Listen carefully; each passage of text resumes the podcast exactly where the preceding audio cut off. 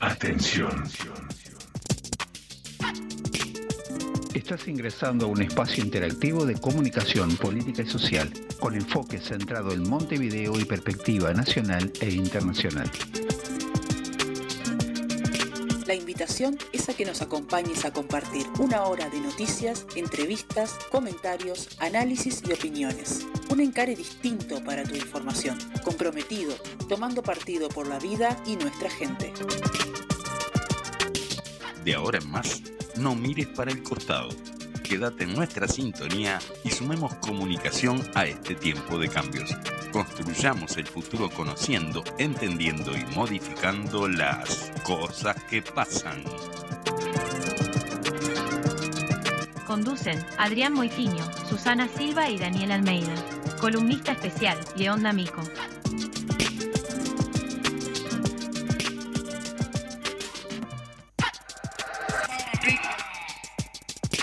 Muy buenos días a la audiencia, ¿qué tal? ¿Cómo están? Bienvenidos a un nuevo programa de Cosas que Pasan en Montevideo y un poco más. ¿Cómo están? Buen, buen día. buen día, Calma, con buen día, calma, con calma. Es que vengo acelerado porque vengo a las corridas. Llegué Buenos días, buenos días. Bien, Muy bien, buenos días. Bueno, eh, decíamos un nuevo programa. Con No, el- unos cinco. con- sí, bueno, yo ahí tengo algún matiz, porque No, en el- no, no. Yo, yo vi una placa de la producción que decía para el primero de mayo programa especial, o sea que hubo programa. Era una transmisión Pero bueno, en vivo, pero en no fin. era un programa que nosotros estuviéramos haciendo. Eh, en tantos no estuve yo y se hizo. No, no, no, Se contó igual. sos uno más. Por eso, pero bueno, en este caso fue un programa en el que no tuvimos ninguno para mí, pero bueno, eso. Después, se- después empiezan los, los líos. Programa No, no, número ya está 96 aclarado, cuando era el 97 está y, aclarado, y así aclarado. sustantivamente, dijeron. Bueno, co- cosas que pasan, ¿no? Exacto. pasa? Vamos a decir el número de comunicación con nosotros, 092-41001 y redes. Ahí va, en redes, cosas que pasan, o en Spotify, también nos pueden bu- seguir buscando por Voces de Montevideo, ¿verdad? Sí. Exacto. Es así. Bueno, Bueno, en Daniel, fin. ¿qué vamos? Hoy, mira, tra- traíamos una propuesta un poco Dale. distinta. Le, le vamos a pedir a Fede que de arranque, nomás cómo está Fede, buen día. Eh, Fede Lima en los controles, como siempre, le vamos a pedir que arranque con, con un audio, eh, algo, algo musical carnavalero que a mí me, en lo particular me gusta mucho. Y después explicamos qué es. Ahí va. Dale. Se remata el blindaje mediático. El blindaje mediático, los medios de comunicación arriman al remate ambulante. El blindaje mediático porque los medios se están dando vuelta de a poquito. Con el blindaje hay que estar remil atento. No hay que olvidar que es para tapar que el presidente, en una nota que brindó en su momento, se le notaba la pelada incipiente. Y para tapar ese momento vergonzoso, salieron con la información de que a su perro le destinaba una cifra extravagante y que a la soya le mandaba cuatro puerros. Y para taparlo del perrito malcriado filtraron que la Loli hizo de las suyas y reformó todita la mansión de Suárez y bien al pedo porque ahora ni la usan para tapar eso se informó lo de Cardoso y aquella guita que pagó en publicidad a una agencia que al final no existía, justo en un año que nadie podía entrar. Y para tapar que el ministro de Turismo en ese año duplicó su patrimonio, sacaron la noticia de que el presidente al otro día dividió su matrimonio. Que además fue para tapar lo del pescado, que la familia de Manini son colonos, que para tapar que al pobre Heber se le escapan, todos los narcos hasta se le escapa un mono. Y para taparlo se filtró de Marcet, y para taparlo se filtró de Atenciano, y para tapar su vela la jubilatoria, y para tapar saltos que el puerto regalaron, y para taparlo hasta lo de Montepaz, y para taparlo hubo faltantes de remedios, y para tapar fundieron Casa de Galicia, y para taparlo persiguieron a los medios, y para tapar salto que el agua que es del pueblo, la privatizan a espaldas de la gente, y para tapar que hicieron pinchas celulares, de estudiantes, funcionarios y docentes, y para taparlo hicieron renunciar a H, y hablar del PCNT fue investigado, y para tapar Colonia está haciendo la vida, y para taparlo Peña no era licenciado. Ah, por favor, no aguantaba más. Y para tapar Fossati le da cuatro años. Y para tapar le hace la cama Leal. Y menos mal que solamente hay tres ruedas. Porque porque si no esta parte no termina más. Pero por suerte acá estamos bien despiertos y no nos vamos a olvidar que este torrente de información que es puro humo irrelevante es para taparlo de la pelada Bueno, estábamos escuchando eh, el mejor cuplé de este carnaval 2023, que fue la tapadita de la murga saltante con patente, que a su vez ganó primer premio. premio. Y bueno, ¿y por qué, por qué pasábamos esto? La murga, en las tres presentaciones que tuvo en el carnaval, en el concurso oficial, eh, en un par de semanas entre, entre una y otra, iba agregando elementos a este cuplé, porque bueno, seguían sucediendo cosas. Entonces, eh, Claro. proponemos una especie de, de- de juego, algo lúdico. Eh, hoy pasaron dos meses desde que terminó carnaval. Exacto. Y parece que esta lógica sigue, ¿no? O sea, en, en esta ironía que planteaba Asaltantes con Patente, de que las cosas suceden para tapar una a la otra. Ayudamos a los letristas. Exacto, va- ahí está, está- estaría bueno, digo, darle, con los letristas. darle material digo, a, a Camilo Fernández, a Cristian Ibarzábal, a Maxi Ah, Pérez, digo, que fueron los, los letristas de, de Asaltantes con Patente, darles un, un- un listado, digamos, nuevas ideas, como para continuar con el cuplé eh, en, este, en este momento. ¿Qué les Mañana parece? estar- Bueno, dale. Estar en el, en el- la obra- en el teatro, van a estar, no me acuerdo Sí, dónde. sí, eh, si hubiéramos hecho antes este Sí, programa le podíamos haber dado, claro, le podíamos haber dado los elementos para que agregaran en la parte de, de la tapadita. Pero bueno,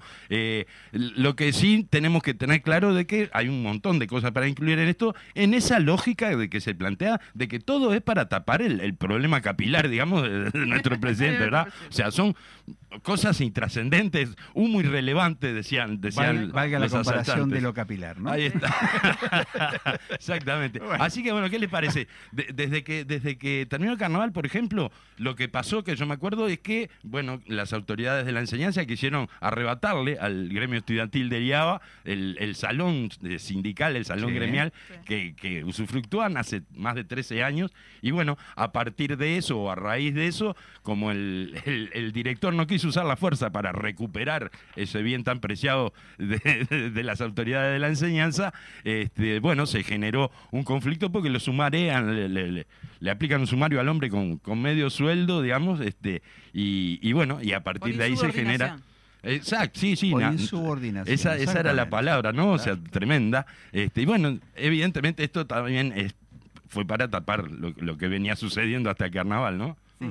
Y eso generó un conflicto entre los estudiantes, los docentes y los padres. Nada menos, sí, claro. sí, sí. Todos. Sí, sí. Este, pero por eso, con eso sí, tapan, Sí. tapan muchas cosas, ¿verdad? Sí, sí. Sí, sí. El problema de educación, por ejemplo. Ahí va. Y después, eh, no sé, a ver, la, ah, la, la- ley, la, la- ley, la ley de reglamentación la- sindical, por ejemplo, Sí. aprobaron en el Parlamento, así que este, le ponen bastantes trabas, bastantes dificultades a- al desarrollo de, de las organizaciones más débiles, sobre todo de, de los trabajadores y trabajadoras, este, con exigencias que no, que no se le eh, imponen, que no se le exigen, Ah, valga la sí, redundancia, a, a las, a las empresas, a los- Sí. eso ahí no, no hay, no hay tantas mm, problemas, digamos, para que funcionen y para que existan, este, así que eso también. Y esto, por supuesto, fue para taparlo el conflicto de Liaba que habían generado, Sí, ¿no? Sí, también. claro, claro. Y encima, Bueno, de- dale. encima se- si seguimos con el listado, también está la, el, este, la denuncia de la militante eh, blanca Romina Celeste Papazo. Ajá. Uh, uh, uh. Esa, esa también llegó, di- sigue teniendo cola todavía hasta el día de hoy, siguen, Sí, agre- claro. siguen agregando. Sí, sí, sí, Y tiene- y tiene antecedentes, no solo cola. Tiene Sí, tiene antecedentes ¿no? y sigue. Claro. a- aclaremos, ¿no? La, la denuncia fue por este, explotación sexual, Exacto. eh, siendo menor ella, eh, y, y después Bueno, aparece. claro, la investigación Y de oficio. ¿no? Primero lo larga como innominado, digamos, este, y, y después termina teniendo que, que ponerle nombre, digamos, y, Sí. y hacerlo eh, explícito de que eh, se refería al senador Gustavo Penades, porque bueno, había rumores que ya vinculaban a, a Delgado, por ejemplo, Sí. entonces ella Sí, eh, en muy- ese momento tuvo que decir, bueno, no, en realidad es fulano tal que resultó ser Gustavo Penades, y bueno, como decías, No. este, se, se empezó a investigar de oficio, ¿no? Claro, y aparte este, se, tra- se transformó en una gran comedia, ¿no? De, de- cosas que van y vienen y este que involucró al ministerio, al ministro, ¿no? Del Interior, Alberto Javier también, y al propio presidente de la República. Sí, sí, que salen, muy- salen a, tomar Claro, partido, digamos, sí. ¿no? A, a- a- Muy complejo, formar ¿no? parte de la defensa, Claro. poco menos que de pena de no, no, yo le creo, No, es sí, un excelente militante, que hoy Claro. por hoy no sé si estarán tan convencidos, digo, de... Pero por lo menos está en órbita de la fiscalía. Sí, sí, sí, sí, sí, sí, se sigue que, investigando, este, y bueno, eh, después, a, a- su vez, este, pasaron algunos hechos más, digo, y, y Gustavo Penades hoy ha, ha pedido licencia, Sí. este, porque bueno, ya hay siete, Claro. siete personas, digamos, que lo acusan de, de lo mismo, más o Sí, menos en sus relatos es el mismo modus operandi. Bueno, entonces hoy ya pidió, pidió licencia al senador Penades al Senado.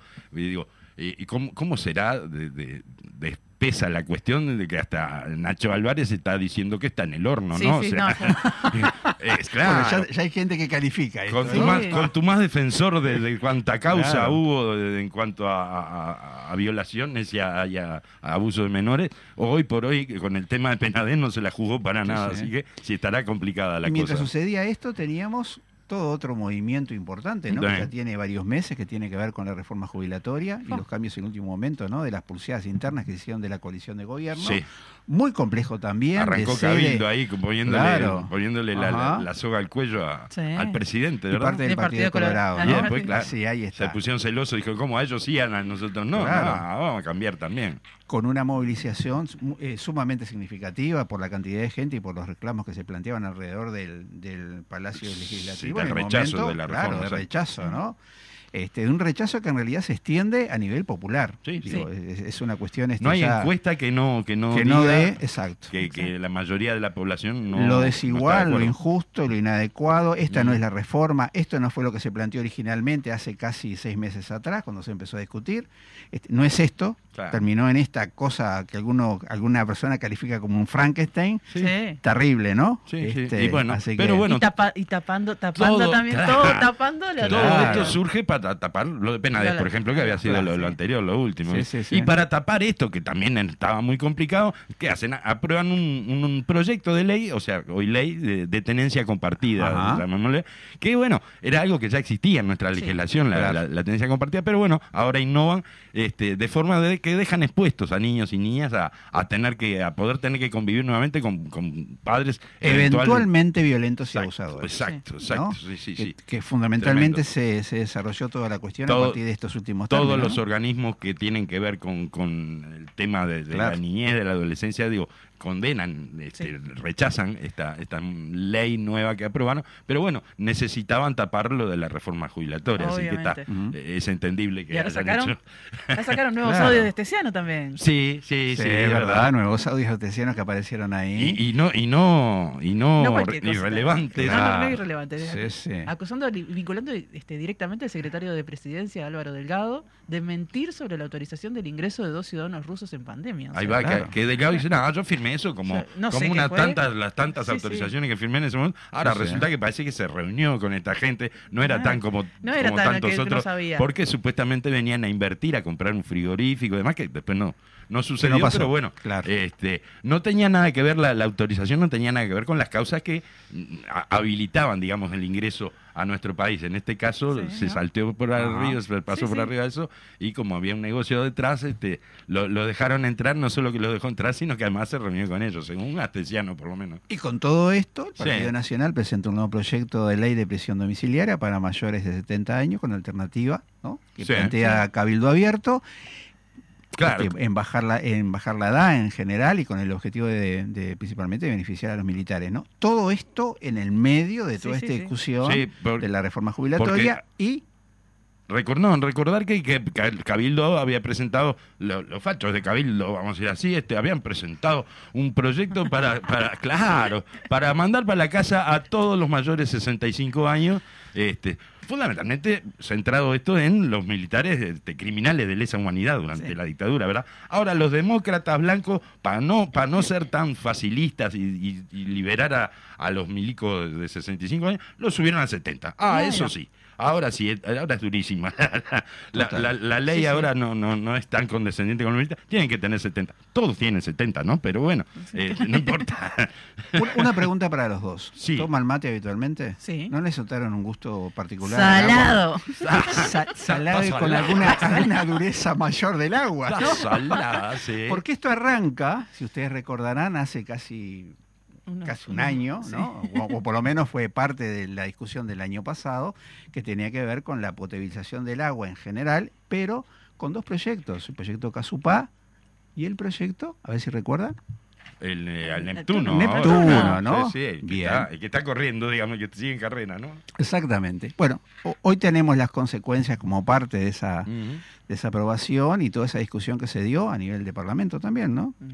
Y sí, es Bien. así. Y bueno, y, y, pa- y para cerrar, vamos rapidito a lo último, porque eh, se nos viene la columna de León. eh, la, la- la inefable Irene Moreira Irene Moreira. vaya adjudica a dedo un, un apartamento céntrico a una empresaria que casualmente era militante de Cabildo Abierto, pero bueno, salió a justificarlo de que, bueno, de que estaba dentro de las, de las normas, que todo el mundo lo había hecho, que todo le pedía y que tal. Cosa que no, parece que no es tan Y así, ahora le ¿no? pidieron, O sea, le pi- el presidente le pidió la renuncia, pero todavía no la firmó. que ella, ahí va, hoy, hoy parece que, que la va a firmar, pero Sí, bueno, parece parece que ella, eh, no sé, creyó eh, que por, por- por Estaba ser, bien. ella tenía un cupo personal que podía repartir casas, porque bueno, porque era la hada madrina de la vivienda, y ta, este, se, la, Claro. se la dio a esta señora.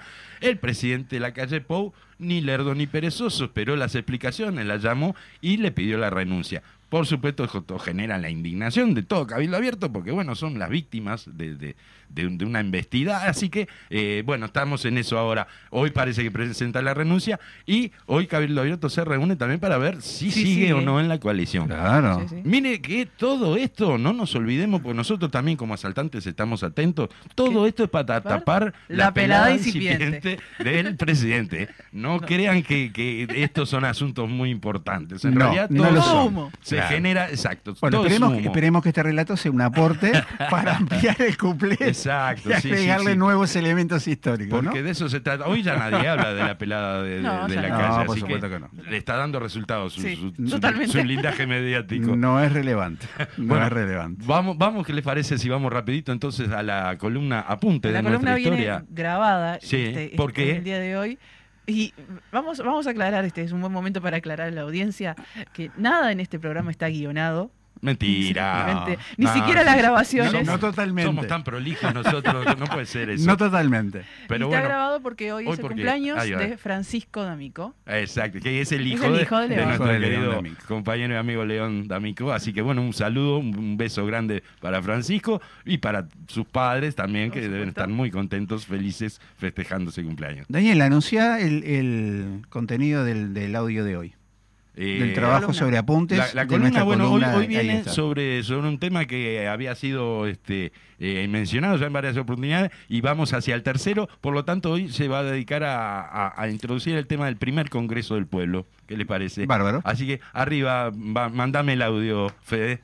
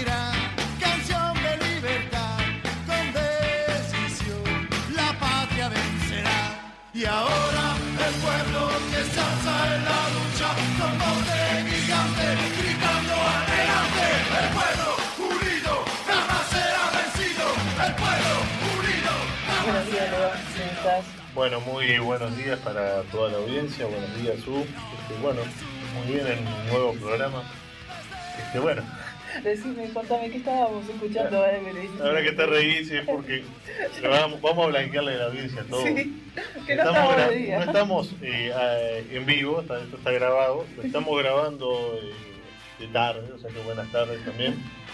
Además que nos pueden escuchar los que nos escuchen en Spotify, bueno, Sí, en cualquier parte- en cualquier momento del día. Buenas tardes, buenas noches, buenos días. La hora que nos A la estén hora que nos esté escuchando. Y además, eh, tu risa viene porque estamos grabando por segunda vez. Y es la primera vez yo hice esta aclaración y ahora no la iba a hacer. Y bueno, que- Bueno, buenos días. Buenos días. Buenos días para todos. días.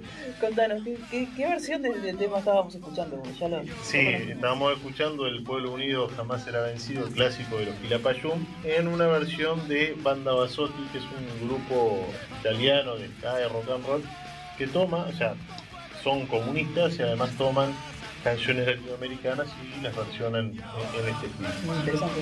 Sí, sí, muy buena, muy buena banda, me gusta, me gusta mucho.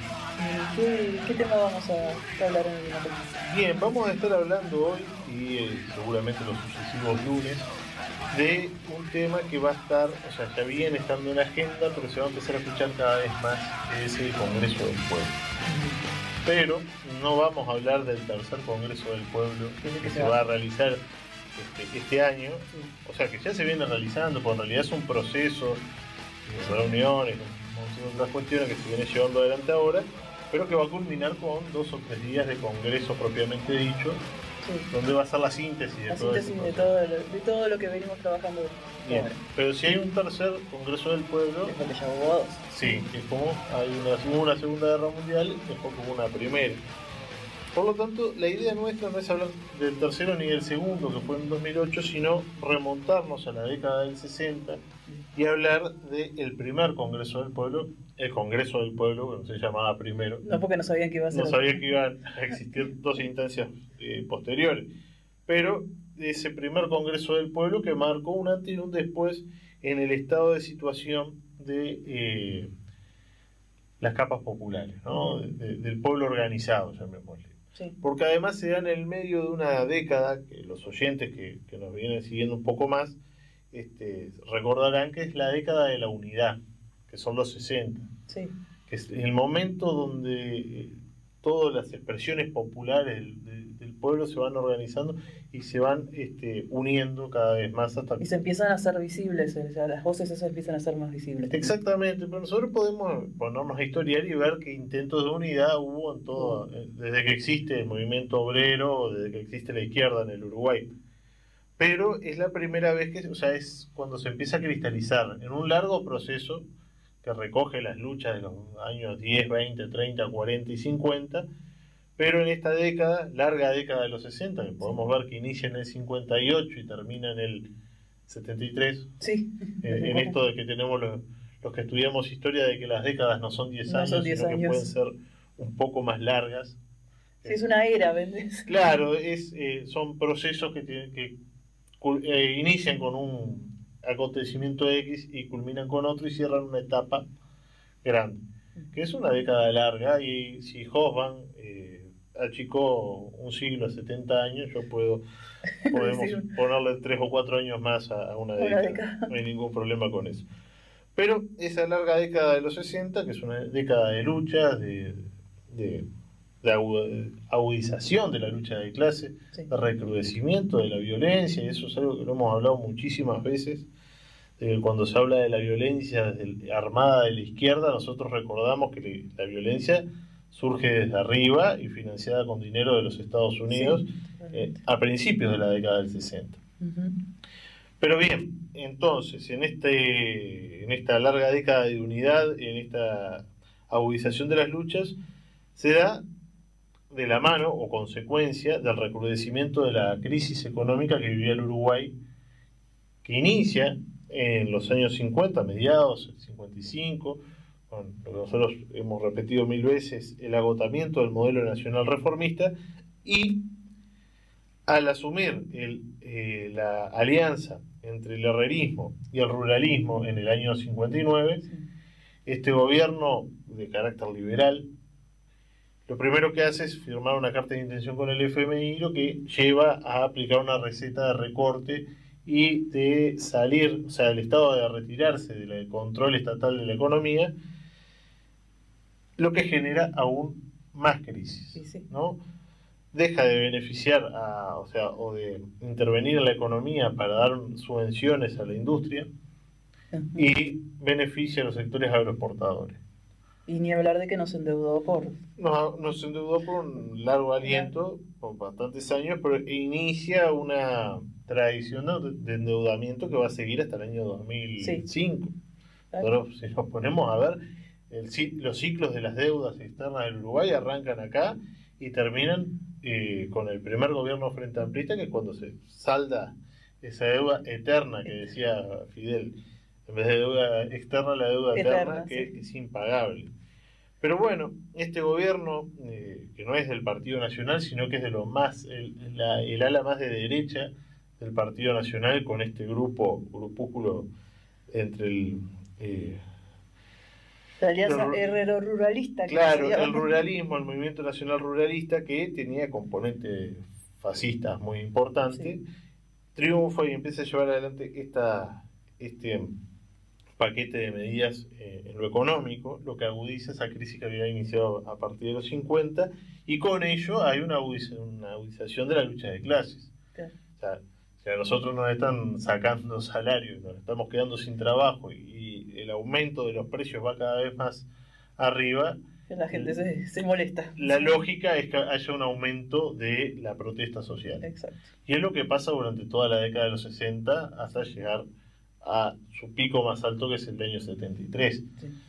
Pero bien, e- en este momento estamos en la década de, de la unidad de las izquierdas, o sea, de la unidad popular, podríamos llamarle, Sí.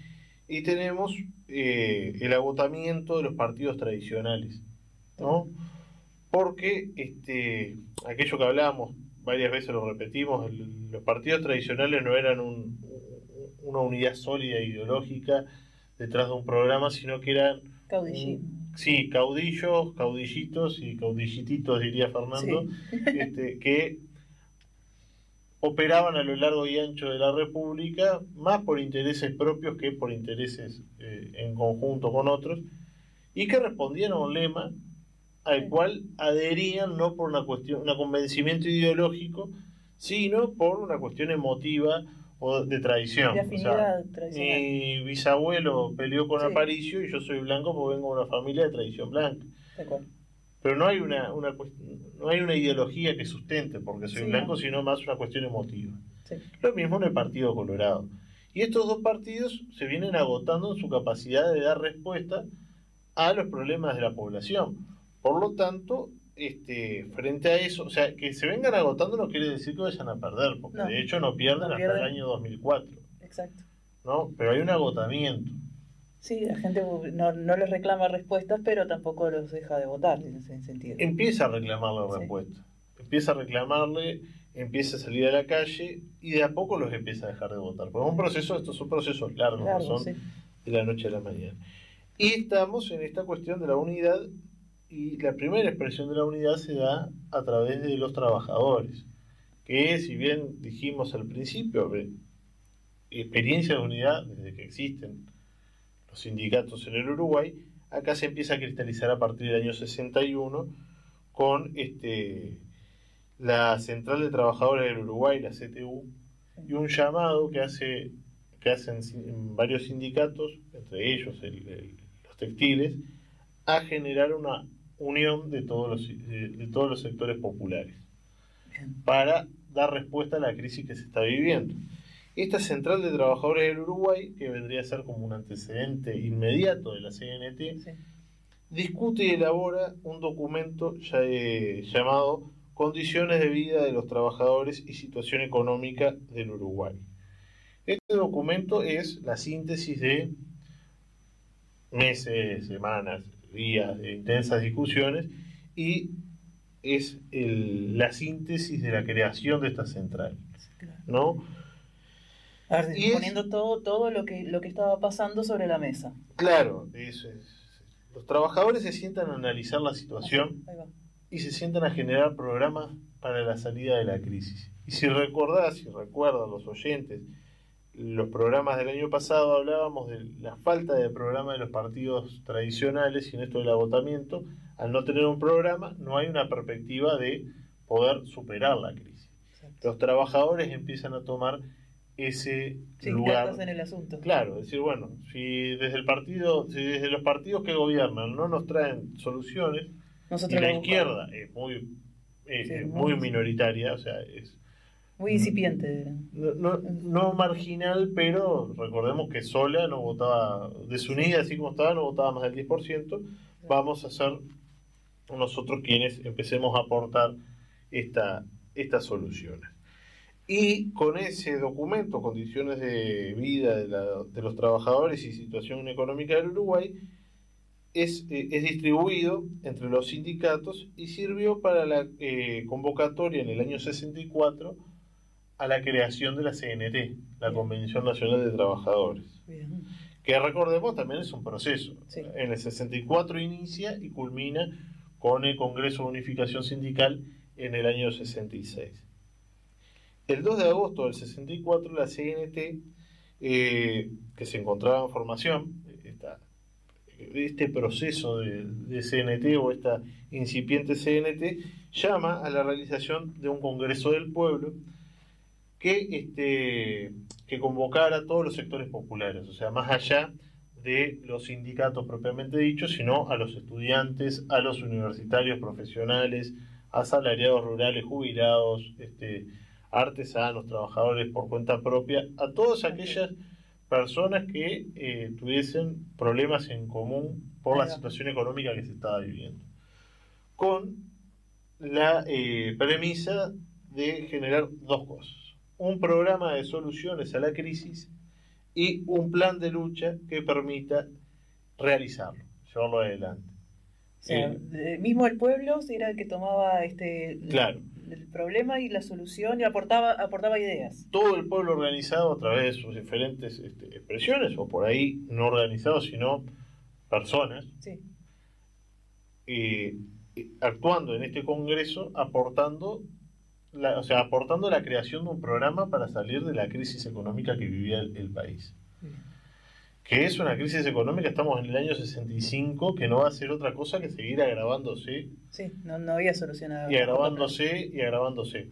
Entonces, es, es por eso que se llama al, al Congreso del Pueblo, ¿no? Principalmente para generar un programa de soluciones a la crisis y un plan concreto de lucha que permita aplicarlo. Claro.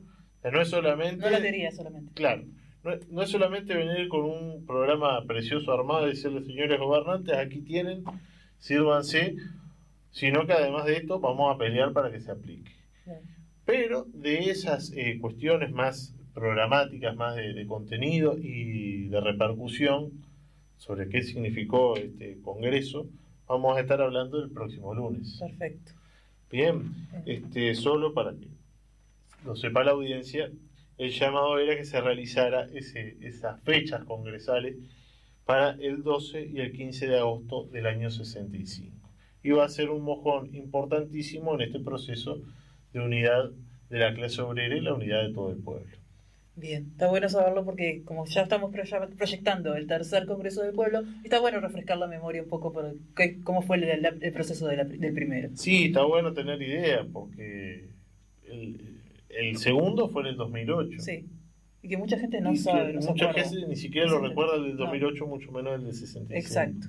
Pero ver que obviamente las, lo- los momentos históricos no son los mismos, pero hay muchos eh, elementos en común Muchos puntos en común. entre lo que estamos ahora y lo que pasaba en el plano de la economía. Sobre todo eso. Sí, no, sobre el plano de la economía, porque en el plano social este, había, eh, ya lo hablamos en otros programas, en los 60 habían elementos fascistas Sí. organizados actuando, y cuando decimos actuando, matando Sí, y sí, este, atacando a personas.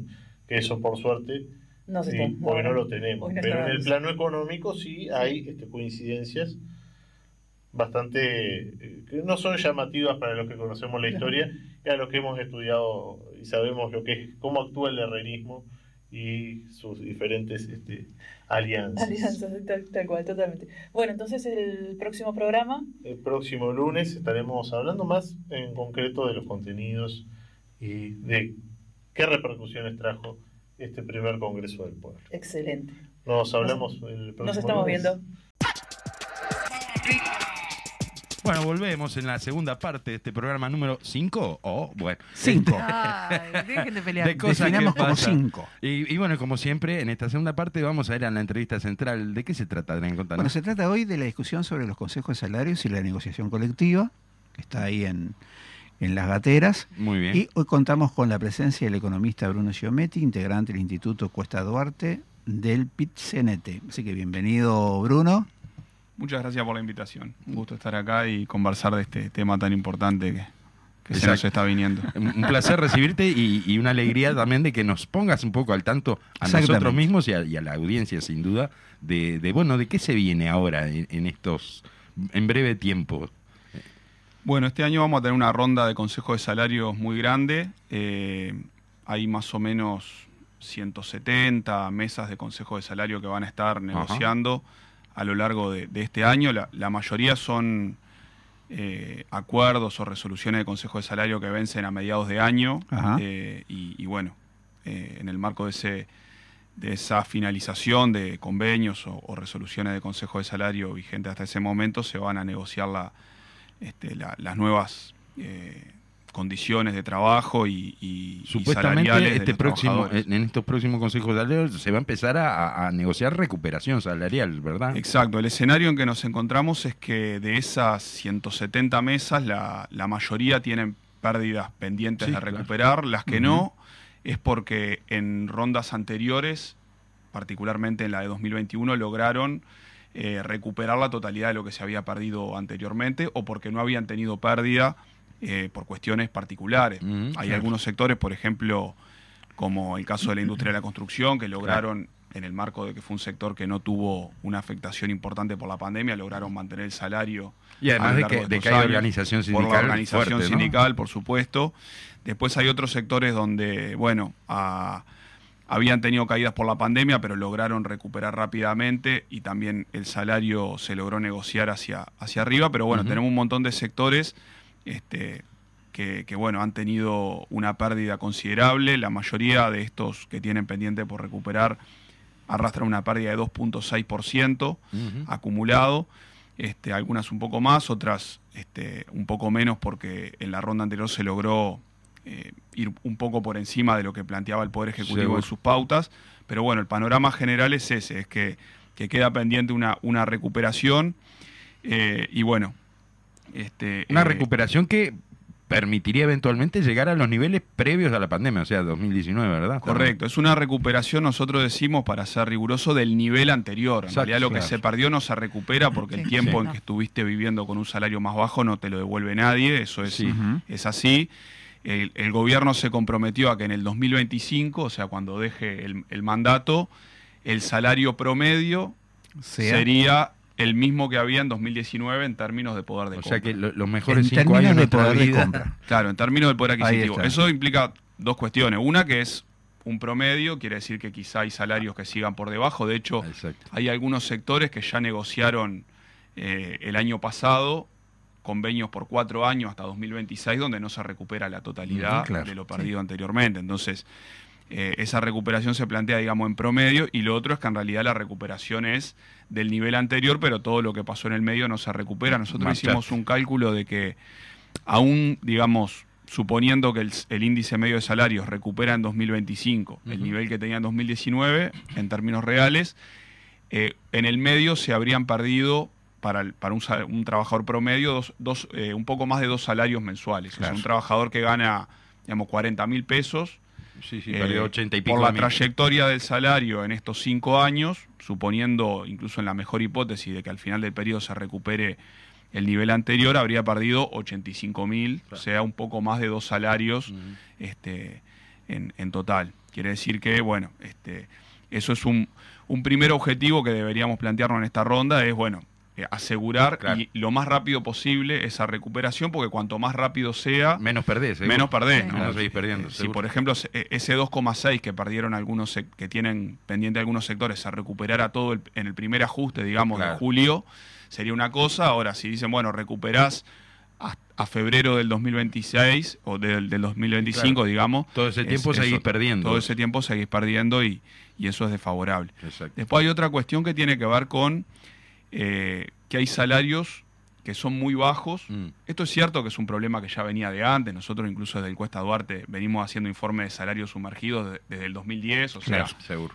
pero en estos tres años se ha profundizado ese problema. Sí, Aumentó la proporción de trabajadores que cobran salarios sumergidos en estos tres años, lo cual es eh, coherente, digamos, con Sí. la rebaja generalizada de salarios que hubo, porque no hubo ni siquiera una política de decir, bueno, los salarios más bajos tratamos de evitar que bajen. Seguro, sí, sí, es sí. cierto que el salario Claro. mínimo se ajustó por inflación, pero bueno, un montón de trabajadores que ganan entre el salario mínimo y más o menos 25 mil pesos líquidos, que son una eh, proporción considerable de la, de la masa trabajadora, tuvieron pérdidas, se acrecentó la cantidad de trabajadores que ganan menos de 25 mil pesos líquidos al mes, y bueno, eso, eh, una buena parte de esos, nosotros lo medimos para los ocupados, que es, digamos, también incluye los trabajadores por cuenta propia, que, Claro. que no son pocos, pero hay más o menos 320 mil asalariados, Ajá. o sea, que Claro. personas que viven de su salario que cobran menos de 25 mil líquidos eh, por 40 horas de trabajo al, mes. Entonces, Estamos hablando de, de- de- de-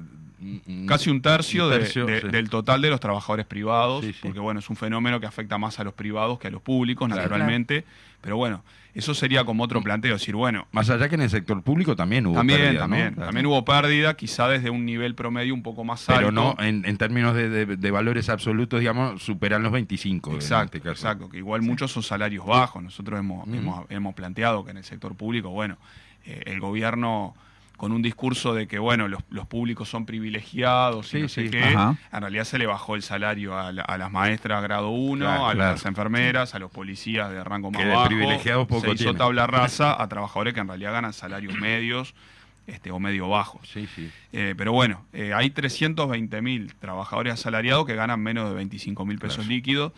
Eso debería ser contemplado también en la negociación, Seguro. más allá de que tiene que haber una, debería haber una recuperación general, porque todos los trabajadores o la gran mayoría Pero perdieron, de repente priorizando, priorizando ese sectores, ¿no? sector más, este, más perjudicado y que, y que viene arrastrando y que de alguna forma también explica esto el aumento de la pobreza. Sí, Uno claro. a veces Claro. piensa, bueno, la pobreza son sectores Los que no quieren trabajar, los que no quieren trabajar, los que cobran planes Ajá. Sociales. Y en realidad la mayoría de las personas en Uruguay que cobran planes sociales también son trabajadores. Lo que pasa es que son trabajadores que ganan muy poco Sí, claro. o trabajan pocas horas este, porque no pueden Sí, sí, hacerlo su- más tiempo digamos, porque son subempleados. Los informales. Este, entonces todo eso debería ser contemplado también en la, en la negociación colectiva. Este, y bueno, eh, eso ya lo adelantó el presidente del PCNT en el, en el primero de mayo, eso eh, es parte de la orientación, el tema de la recuperación y también otras cuestiones que no hacen directamente al salario, pero que son importantes tener Ahí en va. cuenta, como el tema bueno, de las condiciones de trabajo, los beneficios, la reducción de la jornada laboral como una, un planteo estratégico Seguro. este, que también hay que incorporar a la, A- la a- adecuarnos al avance tecnológico, digamos, que no sea pérdida para los trabajadores, pérdida de puesto de trabajo, sino que se, se, se adecue, digamos, mediante la reducción de la jornada laboral, por ejemplo, ¿no? Sería una- Claro. uno Si bien a veces se, se lo ha ridiculizado el planteo, como diciendo, bueno, qué, qué fácil plantear la rebaja de la jornada, y, este, pero en realidad si uno lo piensa con una cabeza de, de- de largo plazo y, y- y de, histórica, digamos, Sí. tomando un poco la columna que teníamos recién, que hablaba Claro. de tiempos anteriores, bueno, las ocho horas son de la década de, de- de principio de siglo, Sí, de hace sí, 100 sí. años. Del- sí, sí, del siglo XX, En su momento, si uno lee la, la discusión parlamentaria en ese momento, se planteaba lo mismo que ahora, que era claro. imposible, que las empresas iban a fundir, que era una, una cosa utópica. Los mismos argumentos, ¿no? Este, y en realidad, bueno, eh, seguramente quizá en aquel momento muchos lo veían como algo utópico. Lo normal era trabajar 12 horas Claro. y que apenas te alcanzara, y en realidad trabajar 8 era este, una cosa Una de, de mucho avance. Y ahora es un poco la, la misma discusión. Quizá Sí. es cierto que hay sectores donde esto no sea sencillo de implementar de un día para el otro, pero Sí. hay un, un conjunto de, de sectores de la economía uruguaya que, que son competitivos, donde la productividad ha venido aumentando históricamente Claro.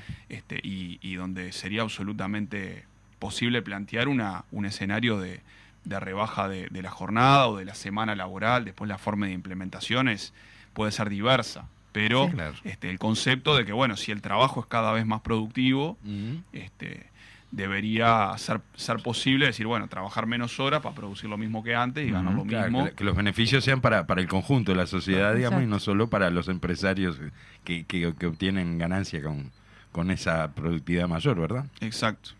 ¿Qué, qué sucede con los elementos que ya se han ganado hasta ahora? Digo, en Hay- hay cuanto un a derechos proyecto, y...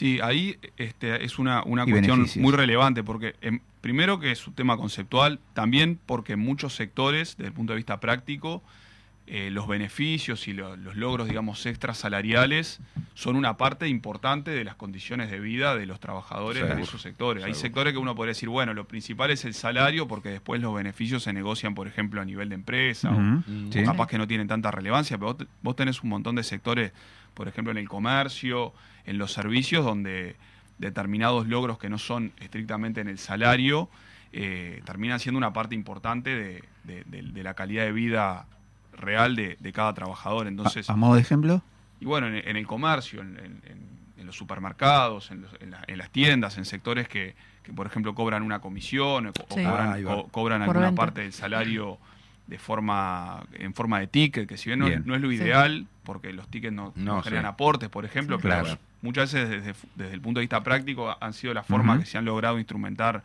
eh, mejoras económicas claro.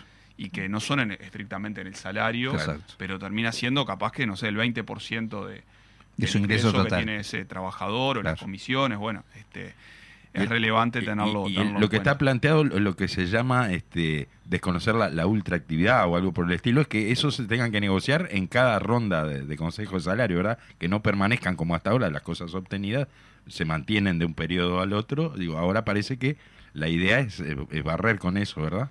Claro, históricamente la, la ultraactividad se ha aplicado, que quiere decir que, bueno, cuando un convenio o una resolución de Consejo de Salario llega a su vencimiento, eh, hasta que no se negocien las nuevas condiciones, que siempre eso lleva un tiempo, Claro. lleva varios meses, eh, Permanece vigente. eso permanece vigente. Entonces es como un piso que los trabajadores saben, entre comillas, que, que tienen eh, más o menos consolidado y de ahí se tienen la condición de negociar hacia arriba. Exacto. Este, y bueno, lo que se está planteando en esta reforma que modificaría la ley de negociación colectiva Ajá. vigente, que tiene media sanción además, es este, bueno, eliminar, digamos, el artículo eh, de, de la ley de negociación colectiva que garantiza esa, permanencia, seguro. esa vigencia, mientras no se firme un nuevo Exacto. convenio. Ahora sería al revés, cae. Claro, cae, cae, todo. y bueno, y queda te- puesto en cuestión, Tenés que quedaría en todo caso a la buena voluntad de, de- de la parte empresarial seguir pagando esos beneficios y obliga a los trabajadores, digamos, a tener que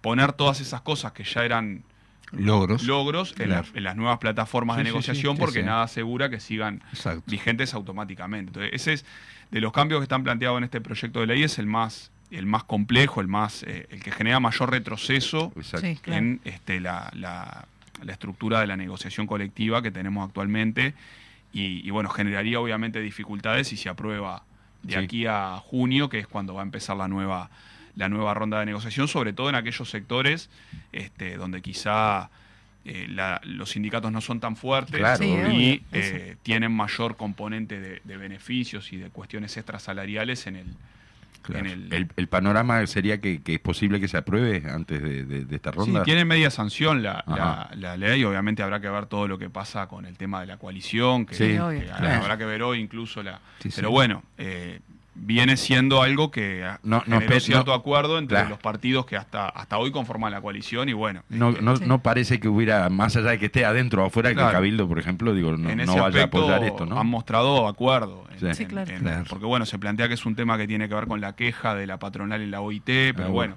de alguna forma lo que termina generando es ir a una concepción minimalista de la negociación colectiva que en nuestro país se había superado Sí. Eh, también por la vía del avance de, de los propios trabajadores en la práctica. ¿no? sí, Si sí, uno- claro. este, claro, en una concepción minimalista, los consejos de salario solamente tienen que definir los, mini- los mínimos salariales por seguro. categoría y nada más. Pero. Eso, este, bueno, se ha ido eh, superando de- en la práctica, digamos. Los sindicatos han ido consiguiendo que además de los mínimos salariales se aprueben los ajustes generales de los, de los salarios, lo cual Claro. es muy importante porque Claro. permite La bueno, actualización. la actualización de los salarios de todos los trabajadores, sí, no solo los que ganan el mínimo. Este, Y un montón de otras y un cosas. montón de otras cuestiones que tienen que ver con las condiciones de trabajo, Exacto. que para Exacto. nosotros es muy bueno que se puedan discutir en un ámbito democrático, el tema de la generación de empleo, que siempre se dice que es muy importante Ajá. y lo es, bueno, Sí. que no, no es que los trabajadores que ya tienen empleo solamente se preocupan de, De sí mismo. de sí mismo, de su salario, sino que también este, hay sindicatos que han planteado cuestiones vinculadas con la generación de empleo en, en los consejos de salario, medidas, ver la forma de que el cambio tecnológico sea complementario con la mano de obra y no competitivo, digamos, que es la- una de las grandes discusiones. Sí, o, o la incorporación de, de- de, por ejemplo, de, de- de- de personas en situación de discapacidad, digo, otras cuestiones digo que tienen que ver con lo social, como decía. cuestiones ¿no? de género, de la incorporación Sí. de mujeres en, en las plantillas de trabajadores en sectores Diversidad. que tradicionalmente han sido ahí va, eh, masculinizados, como la construcción. Bueno, todas esas cuestiones está bueno que se discutan en los Exacto. consejos de salario, que los trabajadores puedan aportar y Porque si no, no hay ámbitos, digo, ¿no? Donde se pueda. Justamente estamos hablando de personas que no están con empleo, por ejemplo, digo, ¿no? Por lo tanto, no están organizadas como para reivindicar, para, para poner detrás de esa reivindicación una lucha, digamos, ¿no? Exacto. Cuando hablamos de esto, hablamos de, de empleo genuino ¿no? y de calidad, y como está en ese marco. Y sí, porque bueno, lo- el- el- en los consejos de salario se negocia en el marco de, de- de las empresas que son formales Ajá. y los trabajadores que tienen, eh, que están en caja, que tienen su- sus derechos, digamos, desde ese punto de vista eh, garantizados y bueno. Y reconocidos, este, claro. Obviamente, después hay todo un conjunto de, de trabajadores, de personas ocupadas que están por fuera, digamos, de- del sistema formal. Sí. En, en- en Uruguay son este, más o menos 350 mil personas que están ocupadas en, llaman los trabajos por cuenta propia no Mm. formales, o que cobran un salario, Pero no- no- pero no están en caja, no o que cobran un salario Claro, en función de que tienen una relación de dependencia con una empresa Mm. seguramente pequeña, de, este, que, que no realiza los aportes. Hay su aportación también, pero bueno, más o menos los números son esos. Este, hay eh, eh, esos 350.000 ocupados en general, nosotros siempre decimos, y está estudiado además empíricamente, que el, el salario mínimo, por más de que no los afecta legalmente, porque Sí, al ser no. informales en realidad no tienen ninguna herramienta no hay- para... Igualmente el salario mínimo, este, incluso los- el salario mínimo de, de lo que sería su categoría a nivel del Consejo de Salario es una referencia igualmente para Sí, claro. un trabajador rural, pongámosle que trabaja en negro, y bueno, en el mejor de los casos ese trabajador, por lo menos a la hora de, de- de pelear el- su, su- su ingreso con el- Tiene una- tiene con- una con- referencia para decir cuánto que es quiero, el ¿sabes? salario mínimo nacional y el salario mínimo de la categoría que le corresponde, Claro. pongámosle peón, peón calificado en eh, el consejo de salario del grupo de Sí, sí, trabajadores por lo menos puede, negociar con el patrón desde ese lugar. Bueno, te ahorras los aportes, yo me los pierdo, pero bueno, el, el salario que es más o menos. Por lo menos tener una referencia de cuánto para, pedir. para Exacto. tener como ingreso en, en- en su condición particular. Este, por eso la negociación colectiva, si bien formalmente abarca solo a los formales, valga la redundancia, también puede tener alguna incidencia de sobre el resto la referencia, clase claro. trabajadora, digamos, incluso los que están en una situación más compleja de, de informalidad. Eh, En estas modificaciones de la ley, ¿no? que vos planteabas, la ley de negociación colectiva, ¿actúa o, o influye determinantemente en las condiciones de seguridad en el trabajo en términos globales? Y podría influir en tanto, bueno, se genera una, una- un retroceso en cuanto a la importancia que tienen los consejos de salario, a las potestades que tienen. Ajá. Este, bueno, lo de la ultraactividad que, que hablábamos hoy, este, hay una, un planteo, por ejemplo, en, la, en, en el proyecto de ley, de que en aquellas empresas en que no hay, digamos, en la ley actual, en las empresas donde no hay sindicato, la representación legal o la representación garantizada en la ley la tiene el sindicato de rama, Ahí el va. sindicato de la rama de actividad Mm. más representativo. Por ejemplo, en un pequeño comercio donde no hay organización sindical, que trabajan, no sé, dos personas, Sí, sí, la, quien, si negocia algún fue problema, si tiene la, la potestad de ser eh, la representación de esos Ah, trabajadores. Y eso garantiza que, digamos, este, en, en algunas empresas, aún no habiendo sindicato constituido, Las haya alguna representación claro, de, claro. de un sindicato reconocido. Y eso se, se- se quita de la ley en el proyecto. Ajá. Con lo cual no queda claro, bueno, quién ¿Y quién- tendría en esos casos la seguro, representación. seguro, Se es- es- plantea que, bueno, no es eh, la- menor. La, tiene que tener el sindicato, este, de, de- si hubiera un, un sindicato en esa empresa, pero no está afiliado a la- al sindicato de rama, si podría ser un sindicato, llamémosle amarillo, que se Seguro. genere ahí y la Claro. empresa termina negociando con ese sindicato desconociendo a, a la organización más representativa, va. que sería Claro. juez, y en ese caso entonces genera ahí una, una complicación porque puede generar que en, en las empresas pequeñas, donde no hay un sindicato organizado en torno a su, a su organización sindical de Claro. rama de actividad. sí, y la- el- la- y el los PCNT. empresarios apuesten a generar sindicatos Exacto. amarillos, ¿no? Podría dar lugar a eso, no quiere decir que sea automático, pero Pero, al sacar ese artículo que Si le das la chance, muchos representación, muchos lo van a lo van a utilizar, ¿verdad? Eso- Arreglamos vos y yo también. Sí, sí. Sí, sí. Es así. Me he quedado pensando eso que esa diferenciación que hacías, este Bruno, entre, entre la, in- la inclusión del trabajo competitivo complementario con respecto a las nuevas tecnologías, ¿no? Que creo que eso es una cuestión a prestarle mucha atención, porque deja de ser inclusivo al, al- al pasar a ser competitivo, ¿no? Es más, desplaza a los trabajadores en términos reales. Claro, es una discusión súper profunda que tiene que ver con el modelo productivo de- del país. Ahí tenemos está. un modelo productivo esencialmente agroexportador, productor de, este, de, productos sencillos, de bienes eh, de, de poca complejidad. Ahí naturalmente va a pasar que si una empresa, digamos, lo que le va a servir es introducir una máquina para desplazar gente, Claro. para abaratar. ¿no? Sí. O sea que para ir a, a ese modelo, digamos, donde la tecnología sea complementaria con el trabajo, tenemos que ir a un modelo económico donde haya sectores de mayor calificación, de Ajá. mayor complejidad tecnológica, en el buen Ajá. sentido del término, Claro. que permita una articulación, digamos, más eh, sinérgica, más Bien. genuina entre trabajadores cada vez más calificados, eso también tiene que ver con la educación, con la formación, Formación, profesional, se engancha con todo, y que haya incorporación de tecnología, Claro. pero que eso no implique sacar gente, que Sí. sea como favorable a las empresas que lo hacen, pero también a los trabajadores que se van incorporando en esa en esa La, producción la de- parte de, de, nuevos bienes, de, de nuevos servicios. La parte de incorporación de tecnología como que es inevitable, digo, Exacto, ¿no? O sea, porque si no caemos entonces- en, la- en- en- en lo que pasaba hace Sí, 200 sí, sí. años, que era bueno, A romper las máquinas. Claro. En realidad eso Claro. terminar, quizá en, en el momento puede parecerlo puede parecer lo más razonable para los trabajadores, claro. pero a la larga es un, es un problema. No se frena el avance. Lo que vas a tener es una economía más atrasada que, que va a empezar a hacer agua por otros lados. Entonces, Sí, incorporación de tecnología sí, Claro. pero este, cómo- tratando de cómo se reparten los beneficios, Cómo ¿no? se reparten los beneficios, que los trabajadores que al, al haber más tecnología son más productivos también cobren más,